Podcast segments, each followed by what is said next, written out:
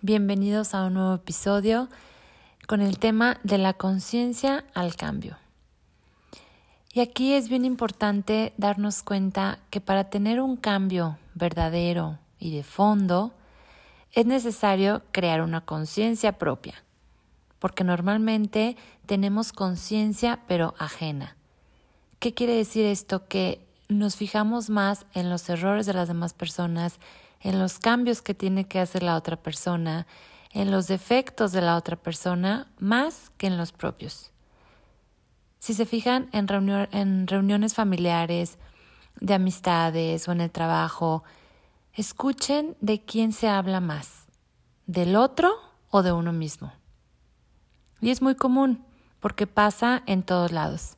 Y así me llegó a pasar a mí. Hablar del otro es mejor que hablar de uno mismo. Y eso es tener conciencia ajena que propia, porque podemos ver todos los errores de la otra persona fácil y rápido, más de los que están a nuestro alrededor y de los que podemos convivir día a día.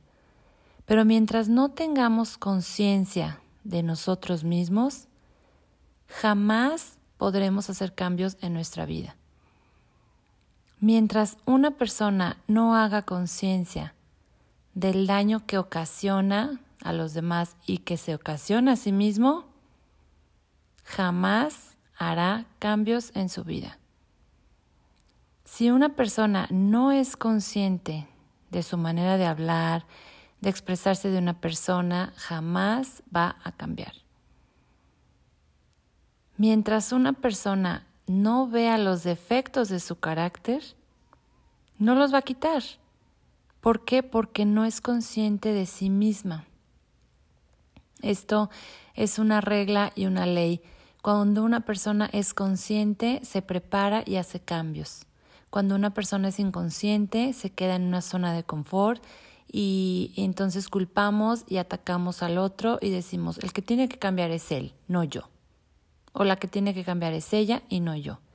Entonces eso hace que no tengamos conciencia propia porque el aceptar nuestros defectos de carácter es reconocer para poder tomar acción, para poder hacer el cambio.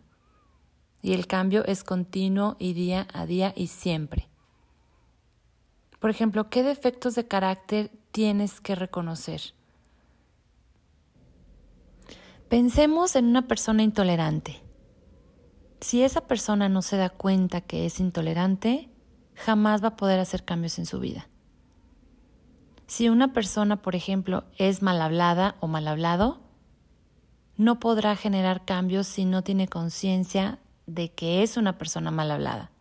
¿Por qué? Porque quizá no le afecta, quizá para esa persona es normal. Entonces no hará cambios. Si una persona es impuntual, si no se da cuenta que es impuntual y que afecta a la otra persona y a sí mismo también, jamás va a hacer cambios y no lo va a aceptar. Entonces no va a haber acción en su vida, no va a haber un cambio de fondo. Si una persona es criticón, criticona, si no se da cuenta, si no toma conciencia propia, jamás hará cambios.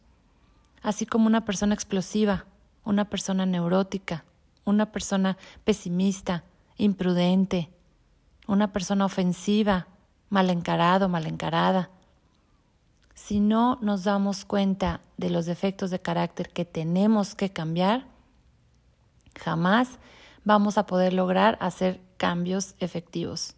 ¿Por qué? Porque para, para dar ese paso, ese cambio, esa nueva forma, manera de, esa nueva manera de vivir, entonces tenemos que crear esa conciencia. Ustedes se darán cuenta en personas a su alrededor y a veces decimos, es que esta persona no es consciente porque no se da cuenta que está haciendo daño o no se da cuenta que se está haciendo daño a sí misma. Es impresionante cómo podemos ver a los demás, hablar más de los demás, querer cambiar más a los demás y todo esto por falta de conciencia propia que a nosotros mismos, porque es más fácil ver afuera que ver hacia adentro. Y conciencia es descubrir todos tus defectos de carácter, tus virtudes, tus capacidades, tus limitantes Y cuando una persona es consciente de su propia problemática, se pone a trabajar para salir de ella. Y mientras tanto, está despierta. Cuando esa persona se pone a trabajar en sí, entonces despierta, despierta ese ser interno, ese poder que tenemos y que de nosotros depende el cambio, no del otro ni de lo externo, sino de uno mismo. Cuando te resuelves por dentro, entonces dejas de resolver vidas ajenas. Cuando te preocupas más por ti, te despreocupas más por las demás personas. ¿Y qué es preocuparte en ti? En hacer esos cambios de actitud, de, de pensamiento, de percibir la vida, de modos de hablar. Entonces, te despreocuparás más por la demás gente si habló, si no dijo, si hizo, si no hizo.